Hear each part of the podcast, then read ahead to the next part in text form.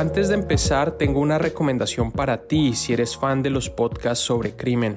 La casa productora mexicana Esto no es radio acaba de lanzar Crimen Remix, un podcast que cuenta historias sobre crímenes, criminales, pero sobre todo, y más importante aún, sobre las personas que decidieron enfrentarlos. Conduce la periodista Natalia Luján y Sandra Fernández, comunicóloga. Busca Crimen Remix en esto no es radio.mx, Spotify o donde sea que escuches tus podcasts. Te dejamos el enlace en la descripción del episodio. Or, beaucoup de Français n'acceptent pas la capitulation ni la servitude el 18 de junio de 1940, el general francés Charles de Gaulle pronunció un discurso que cambió el rumbo de la Segunda Guerra Mundial. Francia había caído ya ante los nazis y de Gaulle, desde su exilio en Inglaterra, desafió al gobierno colaboracionista francés, que había decidido negociar la rendición. Il nous reste des alliés dont les ressources sont immenses et qui dominent les mers. El llamamiento a la resistencia de De Gaulle, como se conoce aquel discurso, fue transmitido en un programa de la BBC. El original no quedó grabado, sin embargo, cuatro días después, De Gaulle volvió a los estudios de la radio pública inglesa y emitió un mensaje similar, que es el que estamos escuchando. En él, De Gaulle hace un llamado a los franceses a luchar por la libertad, les pide a los militares, obreros, aviadores e ingenieros que se dirijan a Inglaterra para unirse al ejército de la Francia libre. Además, resalta que esta es una guerra mundial, por ende solicita ayuda a los amigos de Francia alrededor del planeta de las maneras en que les sea posible. J'invite tous les Français qui veulent rester libres à m'écouter et à me suivre. Vive la France, libre, dans l'honneur et dans. El llamamiento a la resistencia resonó en todos los rincones del mundo. Movidos por las palabras del general francés, ciudadanos de decenas de países tomaron la decisión de alistarse voluntariamente en la guerra para pelear contra las tropas nazis. En Colombia, a miles de kilómetros del epicentro de los hechos, el mensaje de De Gaulle no pasó desapercibido. El país, en cabeza del presidente Eduardo Santos, había resuelto cortar relaciones con los países del eje se alineó durante la guerra con los Estados Unidos, sin que eso implicase participar abiertamente con tropas. Sin embargo, la decisión del gobierno de mantenerse al margen de las hostilidades no evitó que una cincuentena de jóvenes colombianos, impulsados algunos por ideales democráticos y otros por simples ansias de aventura, tomaran la decisión de enrolarse a las fuerzas libres de Francia. En varias de las principales ciudades de Colombia habían surgido en el contexto de la guerra pequeños comités simpatizantes de De Gaulle que se encargaban de reclutar a jóvenes para sumarlos a la resistencia. Una vez estos decidían viajar a Europa y empuñar las armas, desde la costa caribe colombiana salían en grupos de tres o cuatro hacia el puerto de Colón, en Panamá. Allí, los cónsules de Inglaterra y Nicaragua se encargaban de recibirlos y de hospedarlos en un hotel con todos los gastos pagos. Luego, tras pasar varias semanas de incógnitos, los nuevos soldados salían con destino a Europa a bordo de barcos comerciales ingleses. Uno de esos buques, llamado el Acaroa, partió el 1 de octubre de 1941, en medio de una mañana lluviosa y rodeado de un total hermetismo. A bordo viajaba un pequeño destacamento de reclutas colombianos, jóvenes provenientes de Bogotá, Medellín, Valle del Cauca y Santander. Incluso había en el grupo unos gemelos de Boyacá. También, al lado de ellos, se había embarcado un joven de 20 años, de contextura delgada, rasgos aindiados y familiar de este hombre. Mucho gusto, mi nombre es Joaquín Bretón Fajardo, tengo casi 76 años. Joaquín Bretón pasaría la mayor parte de su juventud sin saber de la existencia de aquel familiar que había combatido en la guerra. Sin embargo, un hallazgo fortuito le revelaría años después ese vínculo fraterno y de paso cambiaría su vida. Desde la no ficción, esto es un periódico de ayer, un podcast sobre el peso de la historia y el pasado en las vidas privadas. Soy Juan Serrano. En el episodio de hoy, mi colega Tatiana Lozano y yo relataremos la historia del contingente de colombianos que peleó contra las tropas de Hitler y la obsesión de un hombre por reconstruir años después los pasos de uno de esos soldados. Bueno, aquí viene el tesoro más preciado para mí, que seguramente me hará llorar. Luis Enrique peleó en Tobruk, peleó en el Alamein, peleó en Bir Hakeim, que fue una batalla en donde perdieron. O sea, ¿quién me llevó a mí a eso? ¿Cómo es posible que yo haya resultado obsesionado por ese tema?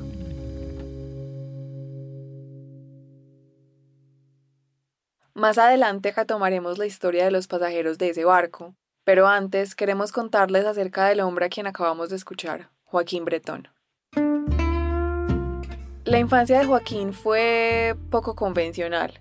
En vez de pasar sus ratos libres jugando con niños de su edad, Joaquín, desde que tiene memoria, estuvo rodeado de hombres y mujeres provenientes de tierras lejanas. Su papá, Pedro Bretón, era dueño de un hotel en el centro de Bucaramanga, que él mismo administraba. El hotel, llamado el Hotel Príncipe, era uno de los más frecuentados por visitantes extranjeros, y la actividad favorita de Joaquín era buscarle conversación a los huéspedes. A punta de fusilarlos con preguntas, fue adquiriendo tempranamente cierto roce cosmopolita. Aquí Joaquín. Llegaban los circos, llegaban los toreros, había árabes que comían carne cruda, había italianos que nos enseñaban a comerles espaguetis, había franceses que el chateaubriand, libaneses los kibes, eso era una joda variopinta impresionante, ¿no? Y muy nutritivo para mí, ¿no? Y yo me volví, digamos, un ser muy universal, ¿no? Entonces fui conociendo dónde quedaba Turquía y dónde quedaba el Líbano, dónde quedaba Groenlandia, antes de que me lo enseñaran en la clase de geografía en el colegio, ¿ves? Entonces el hotel para mí fue una bendición, ¿no? Una bendición. Además de administrar el Hotel Príncipe, Pedro Bretón dormía en una de sus habitaciones. Joaquín, su mamá y sus hermanas, en cambio, vivían en una casa contigua. La razón al principio era que sus padres no estaban casados, de hecho, antes de ser novio de Tulia, como se llamaba la mamá de Joaquín, Pedro ya había tenido hijos con otras mujeres, y aunque posteriormente contrajeron matrimonio, mantuvieron cuartos independientes, él en el hotel y doña Tulia en la casa vecina a cargo de los hijos comunes. Esa peculiar dinámica familiar respondía a la forma de ser de Pedro. Joaquín lo recuerda como un hombre despótico, mujeriego, bebedor y consumidor de cocaína. En ocasiones maltrataba a la mamá de Joaquín, a quien doblaba en edad, y con sus hijos era distante y frío, por no decir que los trataba como si fueran unos arrimados. Imagínate que nosotros, cuando a veces mi papá venía a la casa, mi mamá nos decía, su papá viene, su papá viene, a esconderse. Entonces mi mamá nos llevaba al cuarto de las ropas, entonces allá había una canasta grandota, llena de las sábanas y de toallas y de fundas de las almohadas, sucias que estaban en turno para hacer lavar. Y entonces nos decía, métanse ahí. Y nosotros nos metíamos, y a veces nos metía un corcho en la boca, por si acaso íbamos a hablar o a reír, para que mi papá no se diera cuenta no sé qué, no sé qué tipo de dictadura o de fuerza física bruta ejercía en sobre mi mamá. Por el desafecto de su padre o por la razón que fuera, en su adolescencia Joaquín estaba lejos de ser un niño modelo. En su colegio en Bucaramanga causaba dolores de cabeza con sus travesuras. Una de las que le saldría más costosa fue llevar un día a clases una revista pornográfica, que había sacado hurtadillas de una de las habitaciones del hotel. Claro, llegaron curiosos, bien intencionados, pero también llegaron lambones y uno hijo puta me sapió. En plena clase llegó el rector del colegio y le pidió que le mostrara la revista. Acto seguido le dijo que quedaba expulsado y citaron a su mamá el otro día para darle la noticia. Al llegar al hotel, después de que le contaron lo que había hecho, la mamá de Joaquín le pegó dos cachetadas. Su papá había muerto hacía poco, y de no haber sido así, seguramente el castigo de parte suya habría sido mucho peor. Después de haber salido por la puerta de atrás de ese colegio, su mamá lo matriculó en uno de curas dominicos, pero a Joaquín le costó encajar allí. Sus compañeros de clase tenían grupos sólidamente formados y él se sentía apartado del resto. Para rematar, cuando no se portaba bien, los castigos que sufría por parte de sus profesores eran feroces. En vista de eso, resolvió escaparse a diario y no volver a clase.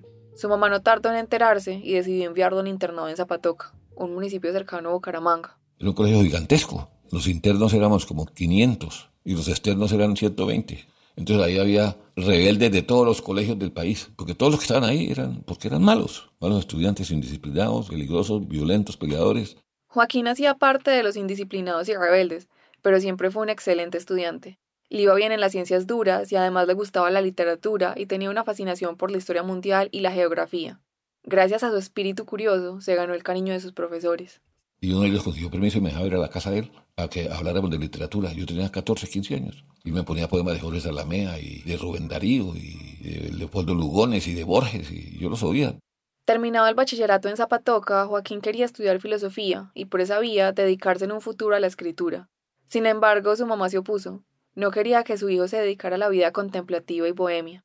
De modo que, a regañadientes, Joaquín se inscribió en ingeniería industrial, primero en Bucaramanga y luego del primer semestre solicitó traslado a la Universidad de los Andes en Bogotá. Como no le entusiasmaban tanto el cálculo ni la física, al principio Joaquín se dedicó a ver en su mayoría lo que llaman materias de relleno, cursos de humanidades, artes, historia mundial. Las clases que más le gustaban eran aquellas en las que hablaban de las guerras, y sobre todo cuando abordaban temas de la Segunda Guerra Mundial. Y es que desde hacía años se había vuelto una fiebrado a ese periodo histórico. Y cuando digo afiebrado, tal vez me estoy quedando corta. Yo tenía catálogos de todos los aviones que participaron en esa guerra, japoneses, rusos, gringos, alemanes, italianos, los uniformes, los tanques. Yo mandé a hacer una caja larga, tenía compartimentos, como un archivador, pero largo, hasta la Z. Y entonces metía en la A, metía la Armada estadounidense, en la B, el Boeing, en la C, no sé cuál. Y fui llenando con hojas de datos y de datos y de datos y recopilado y recopilado y recopilado. En Bogotá, su interés se tornó aún más obsesivo. En ocasiones, incluso, capaba clases y prefería internarse en la hemeroteca de la biblioteca Luis Ángel Arango para leer acerca de la guerra. Y me leí el periódico El Tiempo desde el 1 de septiembre del 39 hasta que echaron la bomba atómica en Hiroshima. Me gasté como año y medio. También leía biografías de comandantes nazis. Las biografías de Goering, de Keitel, de Heydrich, de Rommel, de Hitler, de von Ribbentrop, de todo eso.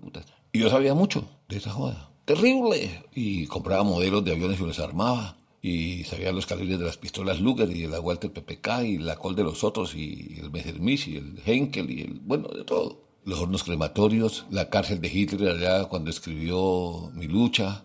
No, yo sabía, puta, yo era un doctor en esa mierda. ¿Por qué esa pasión, tan cercana a la locura, por una guerra que había sucedido a miles de kilómetros de su país antes de que él naciera? Joaquín no tiene cómo explicarlo. Porque sí, de acuerdo, fue un hecho histórico que en gran medida marcó el rumbo de la humanidad, pero muchos otros también lo hicieron, y por ningún otro sentía un interés similar. Esa pregunta, lejos de resolverse, se convertiría en un misterio aún más grande para él cuando encontró por casualidad un objeto que lo conectaba estrechamente, familiarmente, con esta guerra. Una pausa y ya volvemos.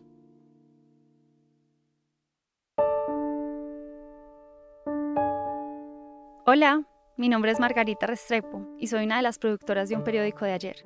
Para un episodio de la segunda temporada de este podcast, entrevisté a Rocío, una mujer que trabajó en una clínica de abortos clandestinos y seguros en la compleja Medellín de los años 80. En una de nuestras entrevistas, descubrí que la valentía para arriesgar su libertad por ese derecho venía de su historia personal, porque su mamá había muerto por complicaciones derivadas de un aborto espontáneo. En nuestras conversaciones, Rocío me dejó entrar a algunos de los rincones más íntimos de su vida. Creo que fue en parte porque entendió que yo quería llegar hasta el fondo de la historia suya, que era, a su vez, la de miles de mujeres. Ese es el tipo de periodismo que nos encanta hacer en este podcast y que podemos hacer gracias a la generosidad de los cómplices de la no ficción. Si quieres seguir escuchando historias así, la mejor manera de ayudarnos es sumándote a nuestra comunidad.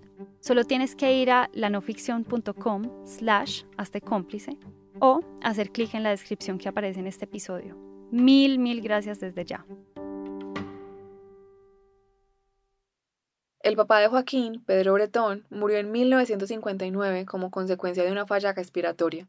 Tras su muerte, la mamá de Joaquín, doña Tulia, asumió la administración del Hotel Príncipe en el centro de Bucaramanga, y desde el día uno de su viudez tomó una decisión inusual, mantener intacto el cuarto en el que había vivido su esposo. Lo dejó como un santuario, ¿ves? Dejó su ropa, sus libros, sus perfumes, sus zapatos, todo lo dejó allá. De vez en cuando, ella misma entraba y limpiaba el polvo, y pasaban los años y esa habitación, la número 4 del Hotel Príncipe, seguía fuera de servicio para los huéspedes, Quizás era una forma íntima y secreta de mantener vivo el recuerdo de su esposo. Un día, sin embargo, estando Joaquín de visita en Bucaramanga desde Bogotá, le entraron ganas de husmear en esa alcoba. Y un día, no sé por qué, me entró la curiosidad por la ropa de mi papá. A mí comenzaba a llamar la atención las tirantas, los chalecos, las boinas, las polainas que se ponían los zapatos de antes. No sin antes advertirle que no se fuera a robar nada, la mamá de Joaquín accedió a prestarle la llave. Una vez entró...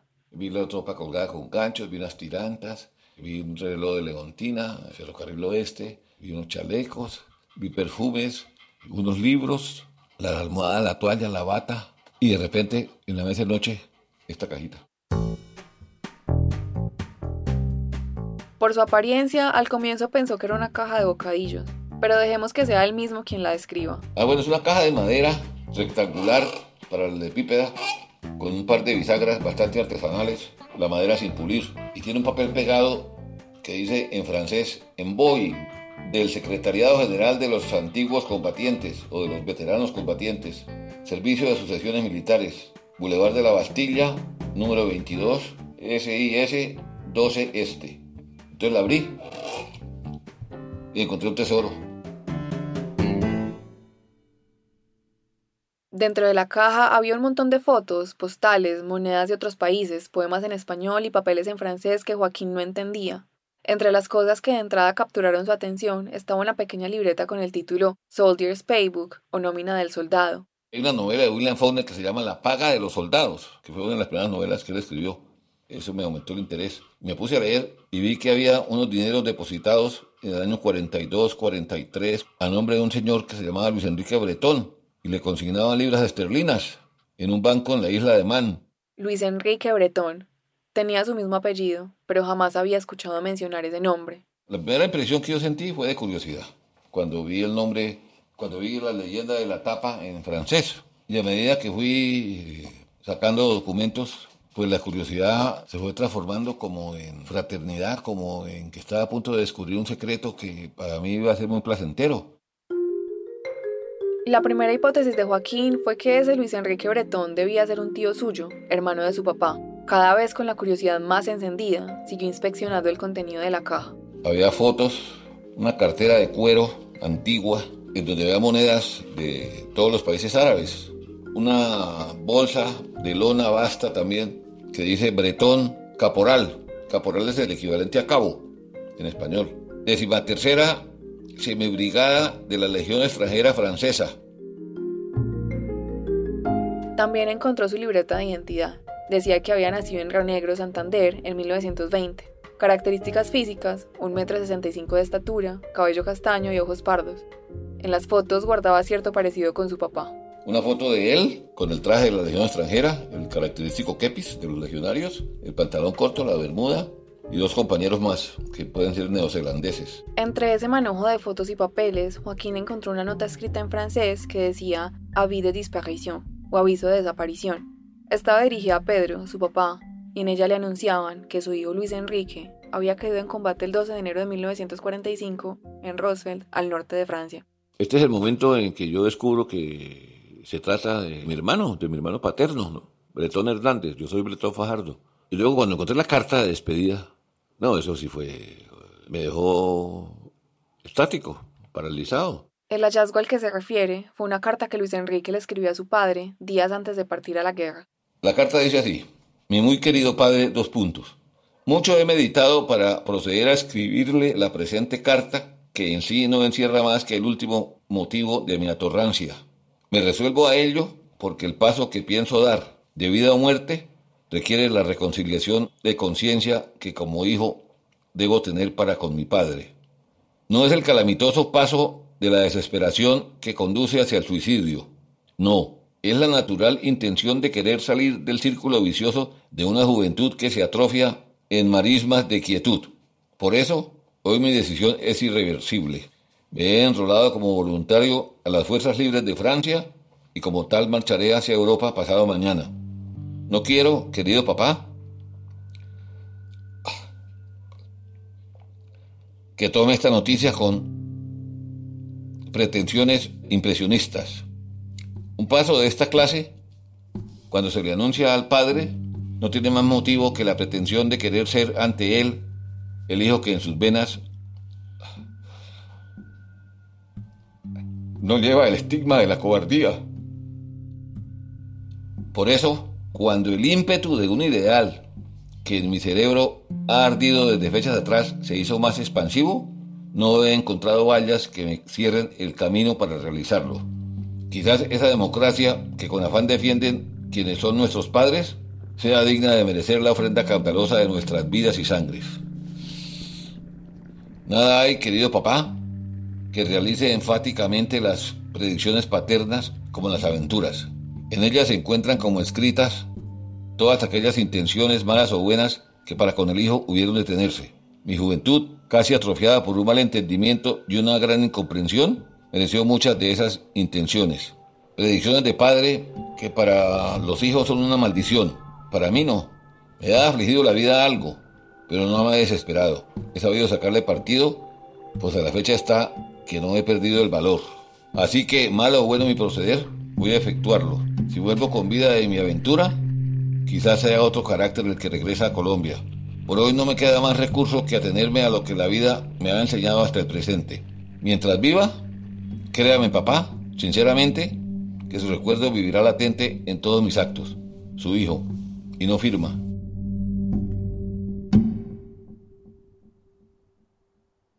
Leer esa carta por primera vez provocó en Joaquín un sacudón tremendo. Los sentimientos que se desbordan en sus palabras. El tipo abre su corazón y muestra que su corazón está desgarrado, hecho jirones. El tipo de palabras que usa, la manera como oí las frases, como esboza una idea y luego la concreta de una manera demoledora y le da muchas lecciones a mi papá. Y, y además esto, en toda la carta subyace como una inconformidad, como un sentimiento de maltrato por parte de mi papá, incomprensiones y el deseo de, con su heroísmo, con su poner en riesgo su propia vida, con eso tal vez se pretendía ganarse los afectos de mi papá, que por alguna razón que no sé todavía cuál fue, los perdió, ¿no? Para Joaquín no era difícil reconocerse en las palabras de su medio hermano. También él había padecido años después la dureza del mismo padre, aunque a diferencia de Luis Enrique, nunca hubiese tomado una decisión tan drástica en un intento por buscar su aprobación. Pero más allá de eso, a Joaquín también le costaba trabajo asimilar la coincidencia, de cómo podía ser que durante tantos años él hubiera estado fascinado con la Segunda Guerra Mundial y ahora resultara que tuvo un hermano, sangre de su sangre, que hizo parte de ella. Pues yo sentí que había una predestinación en todo eso, porque ¿cómo es posible? O sea, yo pensaba que de alguna manera él mi hermano, conocerme de alguna manera psicológica o como se quiera llamar, él me inculcó la curiosidad excesiva por la guerra mundial, sin yo saber de él, porque yo primero supe todo de la guerra y después supe de él, ¿ves? El descubrimiento tardío de que un hermano suyo había formado parte de la Legión extranjera no hizo otra cosa que estimular su curiosidad por la Segunda Guerra. Esa misma noche, después del hallazgo, Joaquín buscó un mapa mundial e intentó ubicar los lugares visitados por su hermano. También le preguntó a su madre sobre la historia de esa caja y sobre Luis Enrique, pero a ella, que sabía de su existencia hacía tiempo, nunca le interesó lo más mínimo. Al otro día fue a una de las pocas librerías de Bucaramanga y... Me consiguió un libro sobre la Legión extranjera. Había un capítulo dedicado al trabajo de la Legión extranjera francesa en la Segunda Guerra Mundial. Y en algunos párrafos hablaban de la decimatercera brigada donde estuvo mi hermano y nombraban que había estado en Montecassino, en Tobruk, en el Alamein, en Sicilia, en Marsella, que estuvo bajo las órdenes del general Leclerc. Años después, ya con la aparición de Google, Joaquín fue reconstruyendo meticulosamente los pasos de su hermano en la Segunda Guerra Mundial. Sumadas esas piezas de Joaquín a otras que encontramos durante nuestra reportería, podemos trazar en cierto grado el recorrido de Luis Enrique.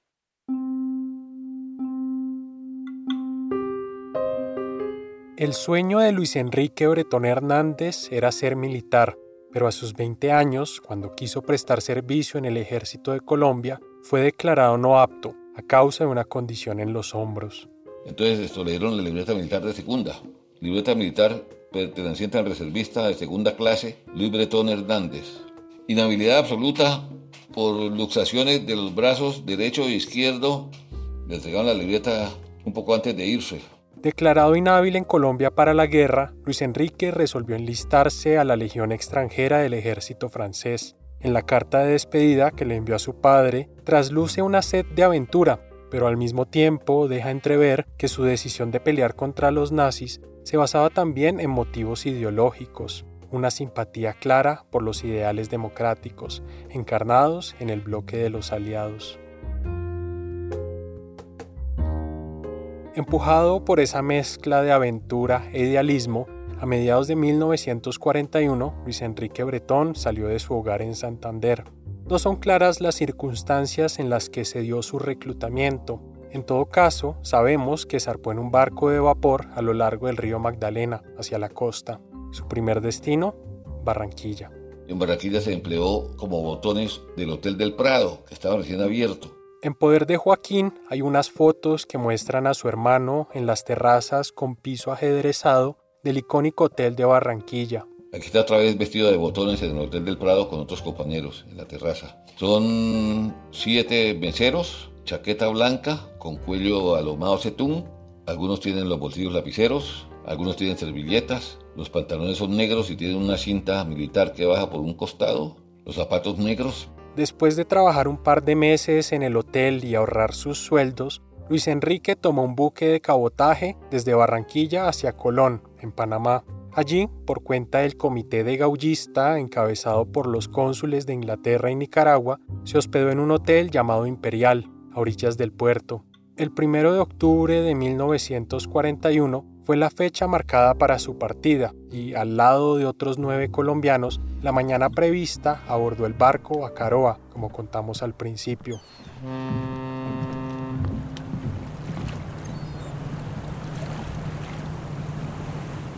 La primera parada era en Halifax, al nororiente de Canadá. Los primeros días en alta mar lograron aún disfrutar de los cielos despejados y el calor del trópico, pero a medida que se acercaban a América del Norte, el sol fue empalideciendo. Como escribió en sus notas otro de los reclutas colombianos, por esos días todos ellos vivían la emoción de abandonar el hogar y marchar a tierras extrañas a luchar por una causa que gritaba en sus corazones. Tras dos semanas de recorrido, arribaron a Halifax, puerto que describen los voluntarios en sus apuntes como pintoresco y de clima inhospitalario, y en el que fueron recibidos como aventureros por, comillas, las muchachas alegres y simpáticas. Dos días después, zarparon de nuevo en el mismo buque comercial de bandera inglesa, esta vez junto a soldados de Canadá, Estados Unidos y Nueva Zelanda. Su nave hizo parte de un convoy de 100 barcos, protegido por cañones y guiado por aviones de exploración. En el mar, el gran temor era ser víctima de un ataque de submarinos alemanes.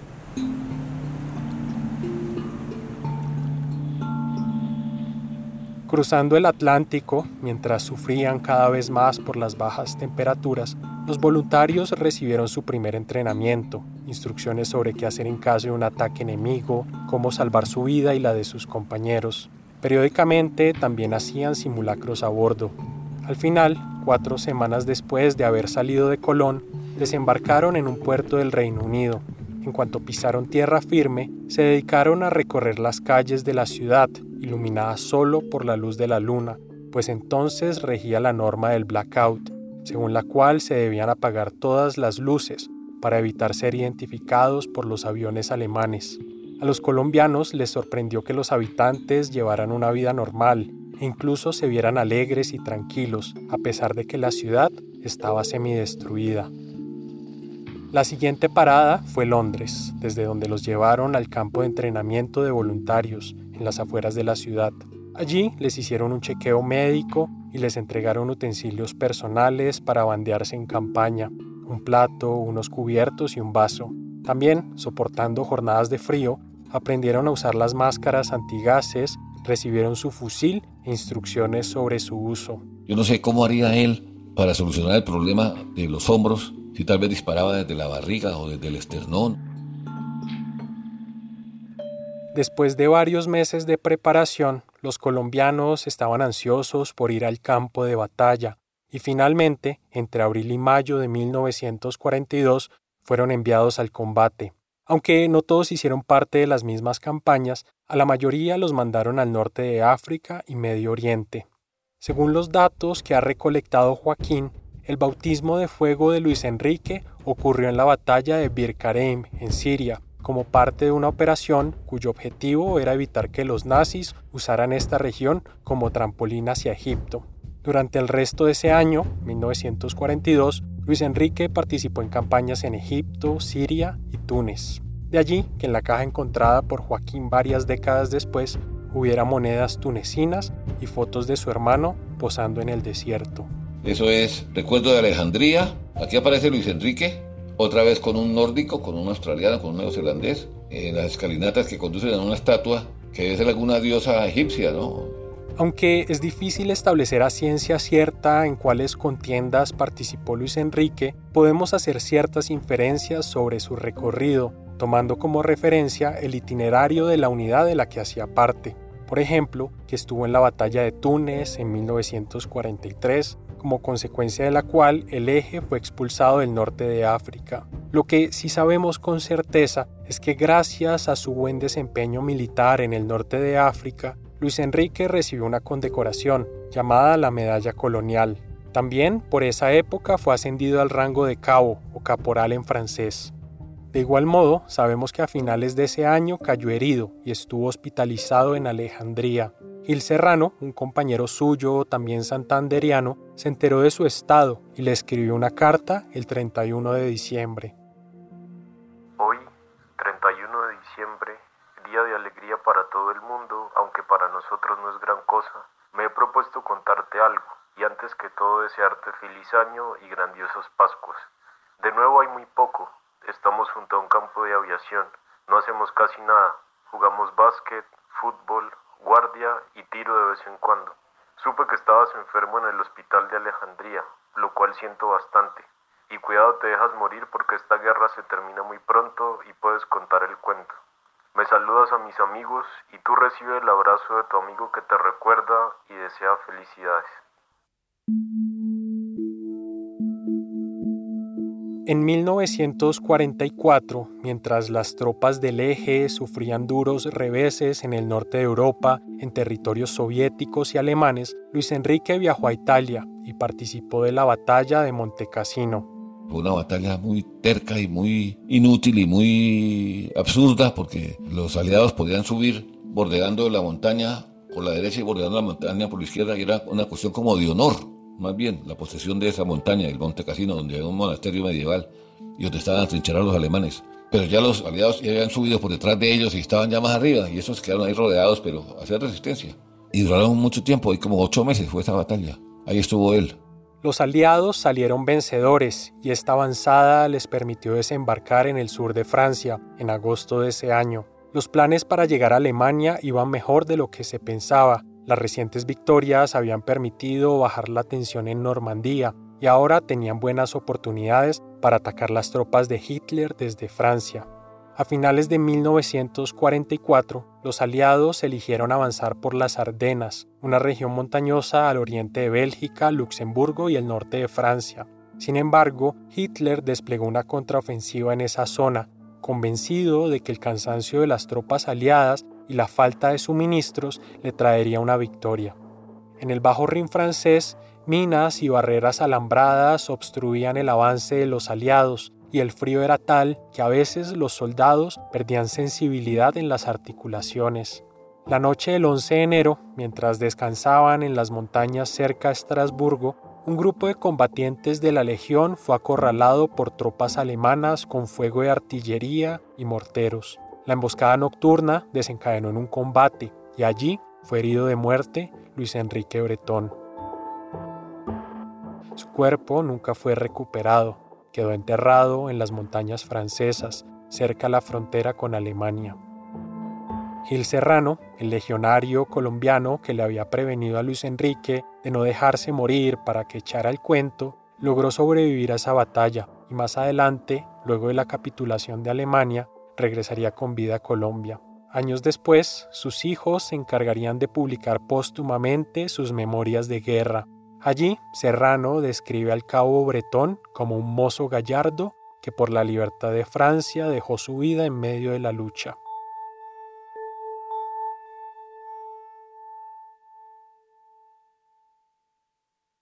De la muerte de su hijo Luis Enrique, Pedro Bretón se enteró seis meses después, en junio del 45.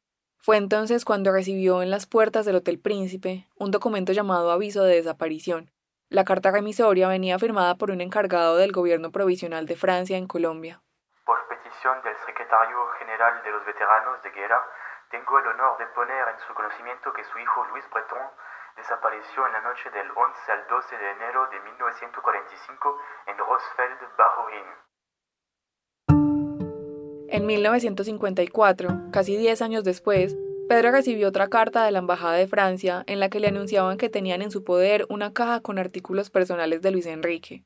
Él respondió de inmediato, solicitando que se le enviaran al hotel. Allí, en su habitación, la atesoró en secreto hasta su muerte, y permaneció escondida hasta aquel día de mediados de los 70 en que Joaquín la encontró por azar. Desde entonces, la cajita se convirtió en su objeto más preciado y en una reliquia que lo conectaba íntimamente con la historia universal. Al principio se la mostraba a todo el mundo. Antes había un poco de, digamos que de pedantería tal vez, de exhibicionismo de mi parte, por mostrarla, ¿no? Porque nadie tiene una historia parecida para contar, ¿no? Pero esa parte de Gólatra se me ha ido apagando con el paso de los tiempos. También, un par de años después de encontrarla, a Joaquín le entró un poco de codicia. Como en la caja había encontrado constancia de los pagos que su hermano había recibido por su labor como legionario, pensó que a lo mejor era posible hacer valer su condición de heredero y reclamar esa plata. La suma ascendía a 10.000 libras esterlinas, y según los papeles estaba depositada en una cuenta bancaria en la isla de Man. Dije yo voy a ver si puedo recuperar esos 10 mil libras esterlinas que tiene mi hermano allá guardados en la isla de Man, de puta. Entonces me comuniqué con los franceses y le mandé fotocopias de los documentos y del libro de pagos. Sin embargo, en la embajada francesa le dijeron que no había nada que hacer. Primero que todo está en un país que no es el nuestro. Está en la isla de Man, que es como un paraíso fiscal de los británicos. Y esa plata los británicos la dejaron ahí un poco de tiempo, pero después cuando nadie la reclamó, pues se la llevaron, ¿no? Para sus arcas. Entonces no hubo manera de nada. Después me dio vergüenza.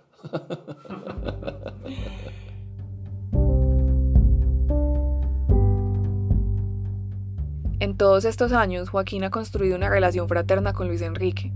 Cuando habla de él, se refiere a mi hermano y dice guardarle una sana envidia por haber tenido la valentía de luchar por unos intereses que no eran los suyos. Es tal el lugar que Luis Enrique ocupa en su vida que hace unos 20 años usó la historia suya como inspiración de una novela titulada Luis Calibre Caporal.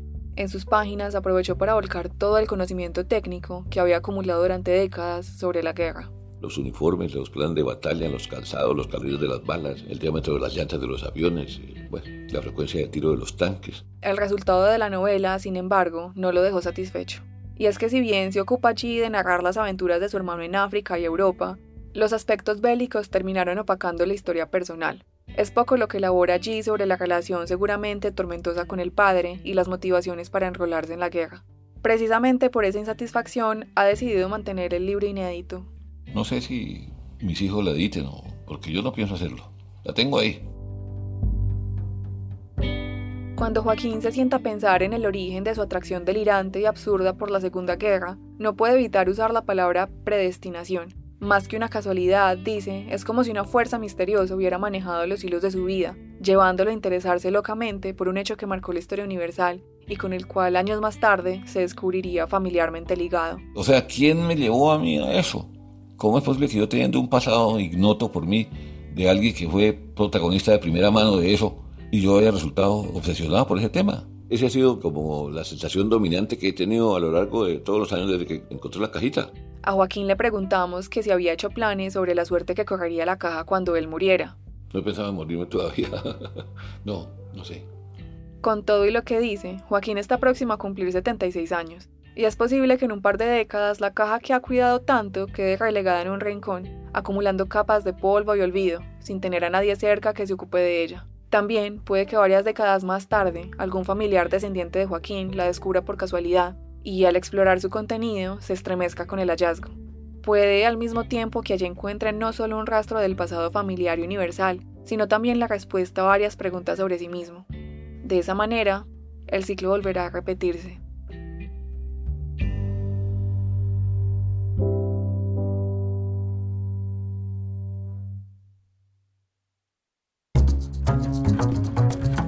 Este episodio fue producido por Tatiana Lozano y por mí. El guion es de Tatiana y la edición fue mía.